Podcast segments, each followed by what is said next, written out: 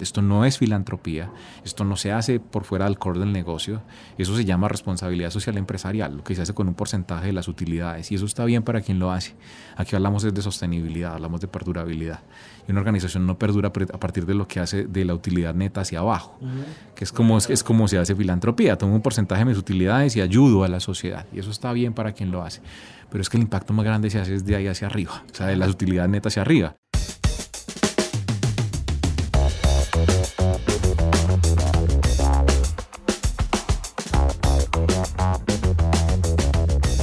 Hola a todos y bienvenidos a Innovación Bancolombia, un podcast de Bancolombia en coproducción con Emprendete, donde nos sentamos a hablar con expertos sobre transformación digital, tecnologías disruptivas y economía digital. La idea de estos episodios es que aterricemos la innovación y la volvamos sencilla y para todos a través de historias y experiencias de expertos en diferentes temas. Si nos están escuchando en Spotify, en Apple Podcasts, en Google Podcasts o en donde sea, recuerden que también nos pueden escuchar en el portal de innovación de Bancolombia, donde van a encontrar artículos, infografías, videos y más episodios sobre temas como inteligencia artificial, analítica y big data, ciberseguridad, entre otros. Entonces escuchen este episodio tranquilos y si quieren más vayan a www.grupobancolombia.com slash innovación. La sostenibilidad es una palabra que se ha venido poniendo de moda muchísimo más en los últimos años donde se han prendido tantas alarmas sociales y ambientales. Calentamiento global, desigualdad, pérdida de ecosistemas y de especies, vertimientos de petróleo en ríos y en mares, etcétera, etcétera, etcétera.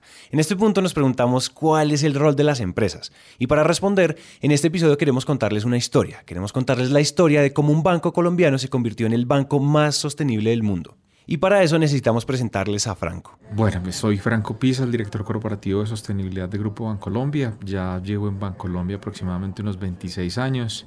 Han sido diferentes experiencias en una organización de un tamaño importante que ha venido creciendo a lo largo de 144 años de historia, pero que en particular lo que a mí me ha correspondido, pues me ha dado la posibilidad de trabajar en áreas que tienen que ver con temas como comercio internacional, temas como análisis de crédito, temas como gestión integral de riesgos, temas como el desarrollo de la estrategia a nivel internacional desde los componentes de riesgo, la expansión del Grupo Bancolombia hacia Centroamérica en particular.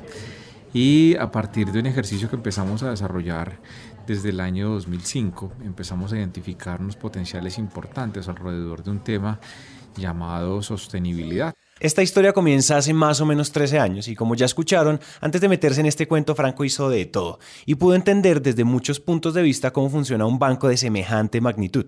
Ahora que saben eso, es necesario dar un poco más de contexto. Esta idea de que las empresas pueden ser parte de la solución en realidad no es nueva. El término responsabilidad social empresarial tiene muchos años y por ejemplo todavía es muy normal que las empresas hagan donaciones a ONGs y a fundaciones y eso está bien. Sin embargo, el grado de responsabilidad ha aumentado a través de los años y entonces cada vez más empresas empiezan a asumir esos retos o por lo menos a resarcir los daños causados desde lo que saben hacer. Ahí es donde esta idea de sostenibilidad empresarial comienza a tomar fuerza, primero en esas grandes industrias extractivas o contaminantes y después en las demás. Y pues eventualmente llegaría a los bancos. La cosa es que si ustedes se ponen a pensar, los bancos no son propiamente grandes contaminadores. Cuando uno empieza a pensar, no se le ocurre como de entrada, bueno, pero ¿dónde están las chimeneas? ¿Dónde están los vertimientos en esta, industria? En esta industria porque no se ven. Y en sí, la actividad per se, lo que implica tener unas sedes administrativas, tener una red de oficinas que operan de una manera muy similar, implica gestionar sí unos impactos en términos del consumo de energía, en términos del consumo del agua, en términos del consumo de papel, que es un, un componente y una materia prima importante para el desarrollo de la actividad que tenemos pero digamos que no es la industria de las grandes emisiones, no es la industria de los grandes vertimientos y por ende tampoco es una industria que desde un punto de vista ambiental esté altamente regulada. Pero finalmente eso es algo que hay que hacer porque no solamente es importante desde un punto de vista ambiental, sino que es muy importante en términos de eficiencia. Entonces se generan ahorros importantes en el desarrollo de la operación en la medida que consumimos menos materias primas, menos energía, menos agua, menos papel, gestionamos mejor nuestros residuos y todo eso es una agenda que le genera valor no solamente ambiental y social, sino también económico a la organización. Entonces una primera reflexión es que independiente de la industria en la que estemos, independiente de la actividad que vayamos a desarrollar, hay algo por cumplir en temas ambientales y en temas sociales. Y eso es lo mínimo con lo que hay que entrar, porque finalmente la normatividad es mínimo ético que espera la, la sociedad de cumplimiento de cualquier empresa o cualquier persona. Nos pusimos de acuerdo a través de las leyes para que sean los mínimos con los que vamos a actuar. Entonces es importante entender que toda empresa, toda industria, independiente que desarrolle cómo lo desarrolle, tiene compromisos por cumplir en legislación ambiental y social. Lo tiene que hacer. Aquí comienza la primera etapa de Bancolombia en este camino por sumar. Y el mensaje es muy poderoso. No importa si usted es grande o pequeño o si usted simplemente presta servicios, mírese al espejo y asuma una responsabilidad. Por eso esta historia comienza asegurando mínimos y cumpliendo normativas y después yendo un poquito más allá. Sin ir muy lejos, hoy siguen trabajando para reducir en un 50% el consumo de agua y en un 35% el consumo de papel. Y Franco lo dijo, no solamente es porque hay que reducir el impacto negativo, es porque haciéndolo pues también ahorramos dinero. Ahora, haciendo esto, yo aquí me podría recostar y decir, listo, yo ya cumplí con mi parte y hasta aquí llego yo. Y estaría bien, pero en cambio Franco y su equipo entendieron algo más. El impacto que genera la organización no está en eso. Por más 750 oficinas que tengamos en el país, por más, más de cerca de 20 sedes administrativas, por más de un edificio como el de la Dirección General de Bancolombia Medellín, que puede albergar cerca de 5.000 personas, que es el tamaño de muchos municipios pequeños en el país.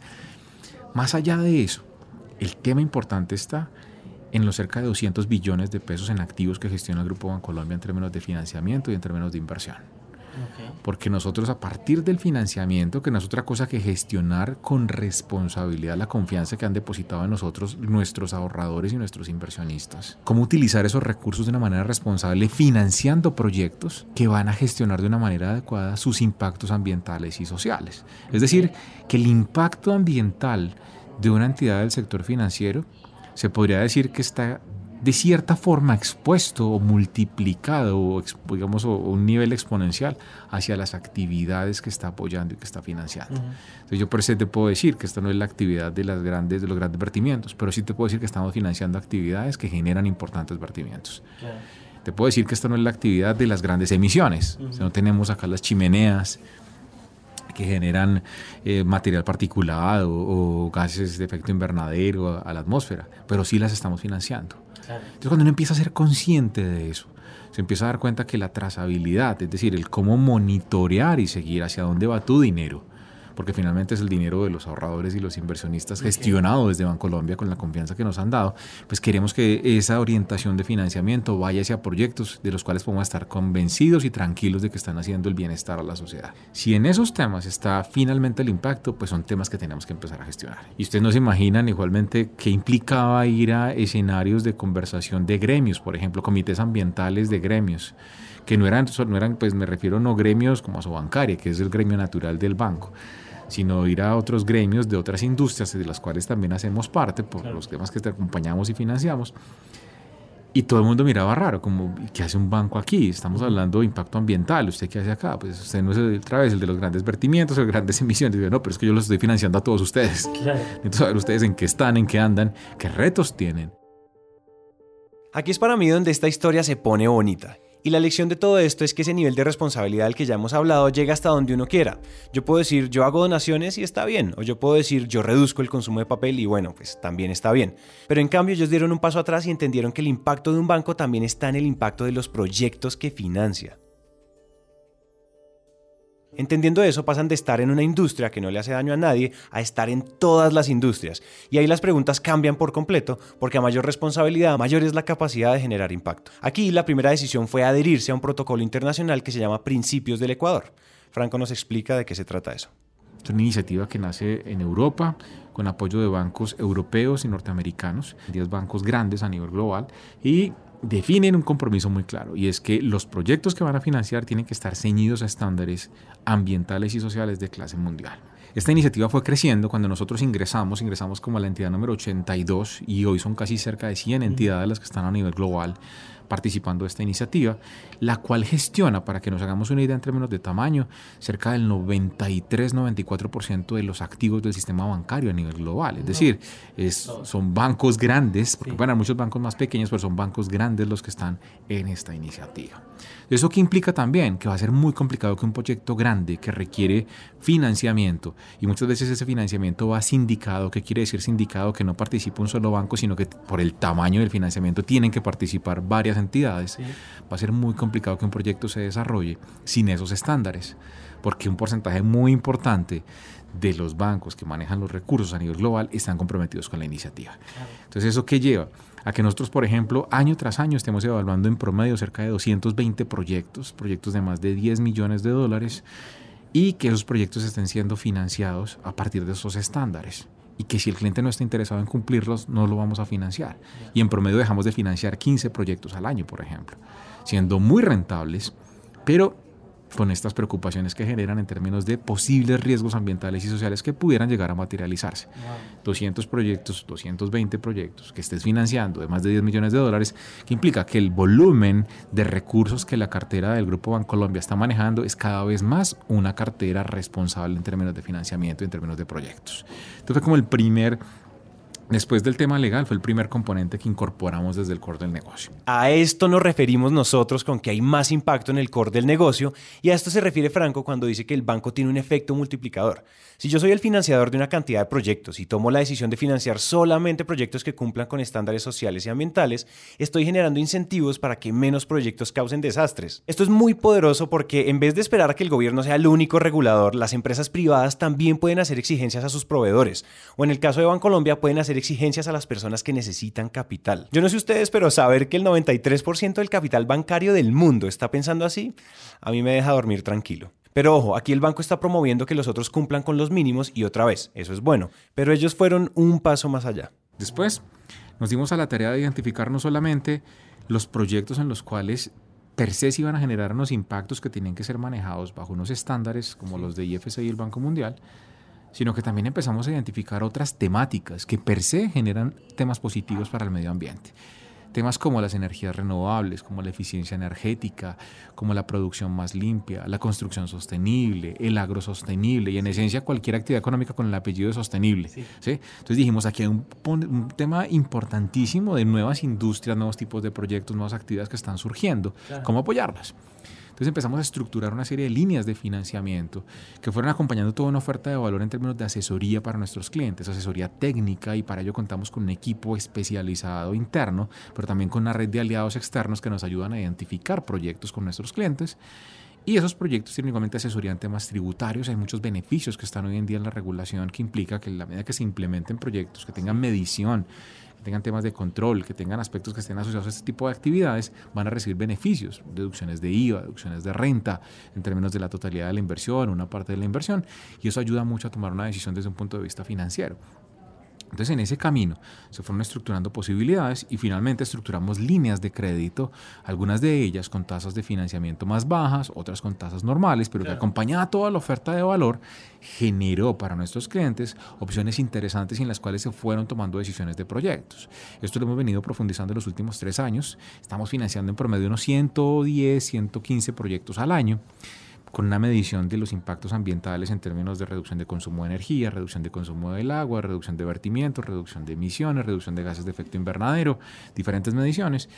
Eh, y las carteras vienen oscilando en este momento en acumulados superiores a 4 billones de pesos. Entonces viene creciendo, viene siendo un tema importante e interesante y viene alimentando cada vez más ese portafolio del Grupo Bancolombia en términos de productos sostenibles. Eso desde la colocación, que denominamos, que es colocación, el financiamiento, los dineros que entregamos al mercado.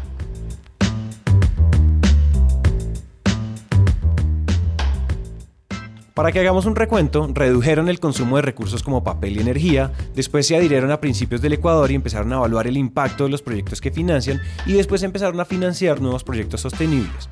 Pero ojo, no solo financiarlos, también les pusieron a disposición asesoría técnica y tributaria. Entonces, con todo este despliegue, ¿qué puede seguir? Es decir, si ya tenemos una pista y es que tenemos que generar impacto desde lo que hacemos, ¿por dónde más podemos sumar? ¿Por dónde más generamos impacto? Pero también nos dimos cuenta y lo entendíamos de claridad, y es que para generar ese proceso de colocación tenemos que tener igualmente una captación, es decir, cómo voy al mercado y capto recursos que igualmente estén asociados y relacionados a este tipo de proyectos. Entonces, para diciembre de 2016 nos dimos a la tarea de emitir el primer bono verde emitido por una entidad privada a nivel latinoamericano y lo hicimos en el mercado colombiano. En el segundo mercado, el comprador total de la emisión fue la Corporación Financiera Internacional, miembro del Banco Mundial, una emisión por 300 mil millones de pesos, cuyos recursos iban a ser orientados a temas de construcción sostenible y temas de eficiencia energética y energías renovables. Y todos esos recursos ya se utilizaron en términos de financiamiento. Hicimos este año, a mediados de año, una segunda emisión de bono verde, en la cual emitimos Eh, la primera fueron 350 mil millones, corrijo, y esta fue por 300 mil millones con la misma orientación, energías renovables, eficiencia energética y construcción sostenible y también viene con una muy buena colocación. Los bonos son mecanismos para recaudar dinero y los bonos verdes son verdes porque el total del dinero recaudado es para financiar exclusivamente proyectos sostenibles. Entonces vamos haciendo captación, vamos haciendo colocación y vamos profundizando en el modelo de negocio. Entonces hacemos generación de rentabilidad, hacemos generación de eficiencia desde el programa de coeficiencia y en esencia vamos divulgando igualmente todos estos resultados y los vamos llevando al frente. Todas estas acciones juntas generan una especie de espiral donde Bancolombia, haciendo lo que sabe hacer, es decir, siendo un banco, genera una capacidad gigantesca para solucionar problemas del mundo. El proceso ha sido largo y no ha sido fácil. Lograr estas cosas en una empresa de 33 mil personas implica muchos retos culturales e implica romper con formas viejas de hacer las cosas. Pero es que esto me va a costar más, pero es que esto, ¿dónde están los temas? Pero es que la proveeduría o los recursos no están en el país, tengo que importarlos. Entonces, ir rompiendo cada paradigma. Ir rompiendo cada paradigma es muy difícil, pero no es imposible. Por un lado, no sirve de nada tener un equipo de sostenibilidad súper alineado si el resto del banco no se monta al bus. Y por el otro, y esto es clave, el discurso del impacto social y ambiental no alcanza para movilizar? Cada quien en la organización tiene un encargo, tiene algo por hacer. Cada quien en la organización espera brillar por sus resultados y cada quien en su organización entiende su quehacer como ningún otro. Y tiene el mandato de entenderlo, dominarlo, gestionarlo y sacar valor a partir de ello. Ya que voy con esto, que nuestro rol fundamental en términos generales no es que la gente entienda qué es sostenibilidad, es ayudarlos a brillar, ayudarlos a que generen los mejores resultados, ayudarlos a que cumplan con ese encargo de una manera responsable, pero también brillante y excelente, mostrándole que el camino para hacerlo está lleno de este tipo de iniciativas. Es como acompañamos a un comercial, no mostrándole qué está pasando con el cambio climático y un oso polar encima de un cubito de hielo, eh, ni tampoco la gente de Greenpeace en el techo del edificio, no, no se trata de eso siendo respetable y, siendo una problemática que finalmente está ahí, pero es que lo que vamos a aportar no lo vamos a hacer ni con un voluntariado que se vaya a ayudar al oso polar, ni metiéndonos a Greenpeace, no, trabajamos con Greenpeace y con otras organizaciones, eso está bien, pero aquí lo hacemos desde las decisiones del día a día. Entonces, ¿cómo para un equipo comercial, por ejemplo, se vuelve una herramienta diferenciadora de mercado? el poder llegar con una oferta de valor distinta al cliente que considera estos aspectos, lo ayuda a hacer una transición, lo ayuda a ser más eficiente, más rentable, más productivo, acceder a, acceder a nuevos mercados y genera una ventaja competitiva. Y en ese sentido, cuando el comercial identifica que por ahí está haciendo más colocaciones, que está colocando más productos, que cambia la relación con el cliente, que se salió de ese commodity que es la tasa de interés, porque finalmente si un cliente eh, ve al banco como un producto commoditizado, pues llama a tres bancos y el que le ofrezca menos tasa, por ese se va. Pero cuando tiene una oferta de valor distinta y una conversación diferente, esto lo pone en una conversación y en una actuación distinta. Cuando el comercial empieza a sentir eso, esto ya no se vuelve el tema de un proyecto, sino de todos los proyectos que va desarrollando. Cuando vamos con la persona que maneja los activos inmobiliarios en la organización y generamos unas discusiones que no son sencillas, porque es cambiar paradigmas, es cambiar la forma como se actúa en el día a día. nosotros lo que hacemos permanentemente es retar el estatus que finalmente si no lo retamos no avanzamos. Entonces retarlo frente a una conciencia de impacto ambiental, social, pero siempre con rentabilidades del económico, porque si no, no es sostenible, es sostenible en los tres pilares. Ahora, como igual hay resistencias, hay otro as bajo la manga que siempre vale. Es muy importante tener respaldo en la estrategia y tener el, respaldo en el, en el responsable número uno de la organización. Es decir, que el presidente de la organización tiene que estar comprometido con esto. Porque donde hay resistencia, él la rompe. Y después de que Él nos ayude a romper esa resistencia, ya es nuestra responsabilidad implementar proyectos exitosos con los dueños de los temas. Es cuando el dueño del tema se dio cuenta que lo hizo porque el presidente le dijo, pero que cuando lo implementó, rompió un montón de paradigmas y terminó implementando un proyecto que lo hizo en el tiempo que esperaba, que lo hizo en el presupuesto que esperaba, pero resulta que el proyecto de una sucursal sostenible redujo el costo de energía en un 40% frente a otra convencional y redujo el costo del agua en un 45% frente a otra convencional y le costó lo mismo.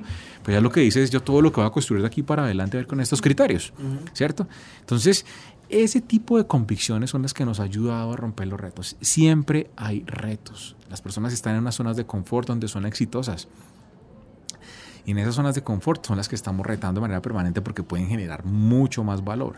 Y un tema importante aquí es siempre, caso de éxito, involucra al dueño del tema, háblenle en su lenguaje y ayúdenle a generar valor en la organización. Y después el que brilla es él. Claro.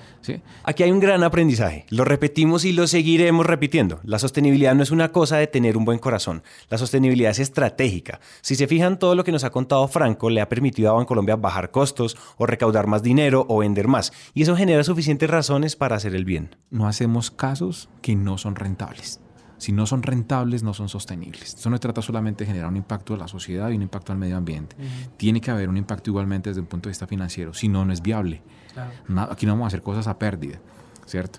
Y ni tampoco vamos a hacer cosas que vayan en contravía del medio ambiente, ni vamos a hacer cosas que están en contravía de la sociedad, si sean muy rentables. Esto no es filantropía, esto no se hace por fuera del core del negocio, eso se llama responsabilidad social empresarial, lo que se hace con un porcentaje de las utilidades, y eso está bien para quien lo hace.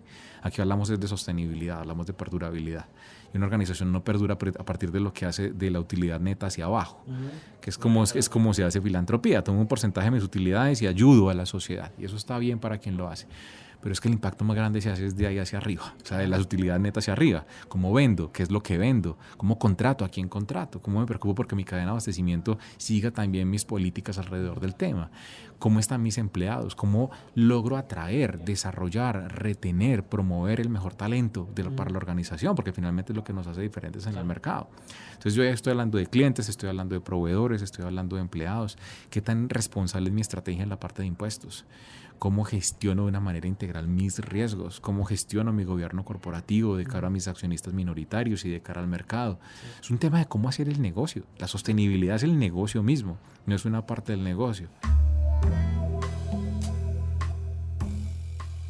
Entonces, en ese sentido, quien esté escuchándome, independiente de, la responsabilidad que tengo, cómo se esté preparando y lo que quiera hacer, este es un tema importante porque va a estar relacionado con cada decisión que esté tomando. Va a generar un impacto. Y el ser consciente de ese impacto es lo que genera la diferencia. Esto puede sonar duro, pero la única forma de que la sostenibilidad, valga la redundancia, sea sostenible es cuando es rentable. Y sin darle muchas vueltas no tiene que tener ciencia, es una forma de volver a preguntarnos cómo hacer las cosas bien, de entender que las empresas son un vehículo para hacer dinero, claro que sí, pero también son vehículos para sumar, para aportar. Todo esto junto, que como saben es un proceso de más de 13 años, permitió que en el 2012 Bancolombia ingresara al Dow Jones Sustainability Index, que es un indicador que mide a los bancos más grandes del mundo y también permitió que unos años más tarde, en el 2016, quedara en el quinto lugar, que fuera séptimo en el 2017 y finalmente que en el 2018 fuera reconocido como el banco más sostenible del planeta. Ser los mejores es solo un premio más si no entendemos todo lo que esto significa para el país y para el planeta que tiene tantos retos. Finalmente, antes de irnos, le preguntamos a Franco cuál es esa pregunta que deberíamos hacernos para ser sostenibles en cualquier empresa y cómo se imagina el banco del futuro. Los dejamos con su respuesta. ¿Cuál crees tú que es esa pregunta que cualquier empresa de cualquier tamaño tiene que hacerse para empezar a ser sostenible? Yo creo que tiene que ver con la misma palabra de perdurabilidad. Y es que de lo que estamos haciendo hoy no nos va a garantizar que estemos hacia adelante prestando el servicio que hoy estamos prestando o cumpliendo con el propósito que estamos cumpliendo. Esto rectifico muy profundo porque es que esto no se trata ni de productos, ni de canales, ni de servicios, sino de propósito. Porque el producto cambia si tengo claro cuál es el reto que tengo en, en la sociedad. Entonces, ¿Qué es lo que está comprometiendo que yo cumpla mi propósito hacia futuro? Si yo me respondo a esa pregunta hoy, empiezo a trabajar en los temas que me van a garantizar esa perdurabilidad. Y me voy a empezar a encontrar con temas económicos, y me voy a empezar a encontrar con temas ambientales, y me voy a empezar a encontrar con temas sociales. pero es responder a la misma pregunta de la sostenibilidad. Porque es que si yo no hago eso, ¿qué hago? Ah, no, es el banco más sostenible del mundo. Ya, y ahí me quedo. El otro año vendrá otra cosa y ya no somos los más sostenibles del mundo. Y como digo, nosotros no trabajamos por eso, trabajamos por generar más valor y eso resulta en esos resultados. Pero yo tengo que estarme preguntando eso porque si no, va a haber un momento en el que no tengamos propuestas para la organización. Siempre hay que estar evolucionando en ese camino. Si uno quiere matar el tema, sencillamente no mira hacia adelante y ya, el tiempo se lo va comiendo hasta que llegue y se acaba. ¿Cuál es tu visión de un banco sostenible en el futuro? Es un banco que ayuda a las industrias que apoya a hacer la transición que requieren las industrias mismas y la sociedad hacia nuevos escenarios. Estamos hablando de economía de crecimiento bajo carbono, estamos hablando de economía de crecimiento verde, y si uno se pone a mirar cuántas industrias estamos hoy apoyando hoy en día que tengan retos en esos espacios, son muchos de nuestros clientes. Un banco sostenible es aquel que se sale del rol normal de ser un financiador un poco reactivo, porque espera que el cliente llegue y le diga que necesita financiar y toma un papel más protagónico y va al frente, proponiendo transformaciones de industria, no solamente de la propia, la bancaria, sino también de las industrias de sus clientes y los acompaña igualmente de manera disruptiva. Es decir, no necesariamente el único rol que va a tener un banco es el de financiador o el de inversionista. Esperamos ver roles un poco más agresivos alrededor de ayudar a generar esa transformación y eso nos va a ayudar a garantizar una palabra que está atada a la sostenibilidad, es una perdurabilidad para todos, que perdure la industria bancaria, pero perdura si perduran las actividades de sus clientes. Y muchas de esas actividades hoy están en cierto riesgo de continuidad. ¿Cómo acompañarlos a hacer la transición? Y ese riesgo de continuidad está muy asociado a factores que tienen que ver con impactos ambientales y sociales. Entonces yo creo que ese es el rol que tiene un banco hacia adelante si quiere estar en una visión de perdurabilidad, no solamente propia, sino también de todos sus grupos de interés, particularmente el de sus clientes.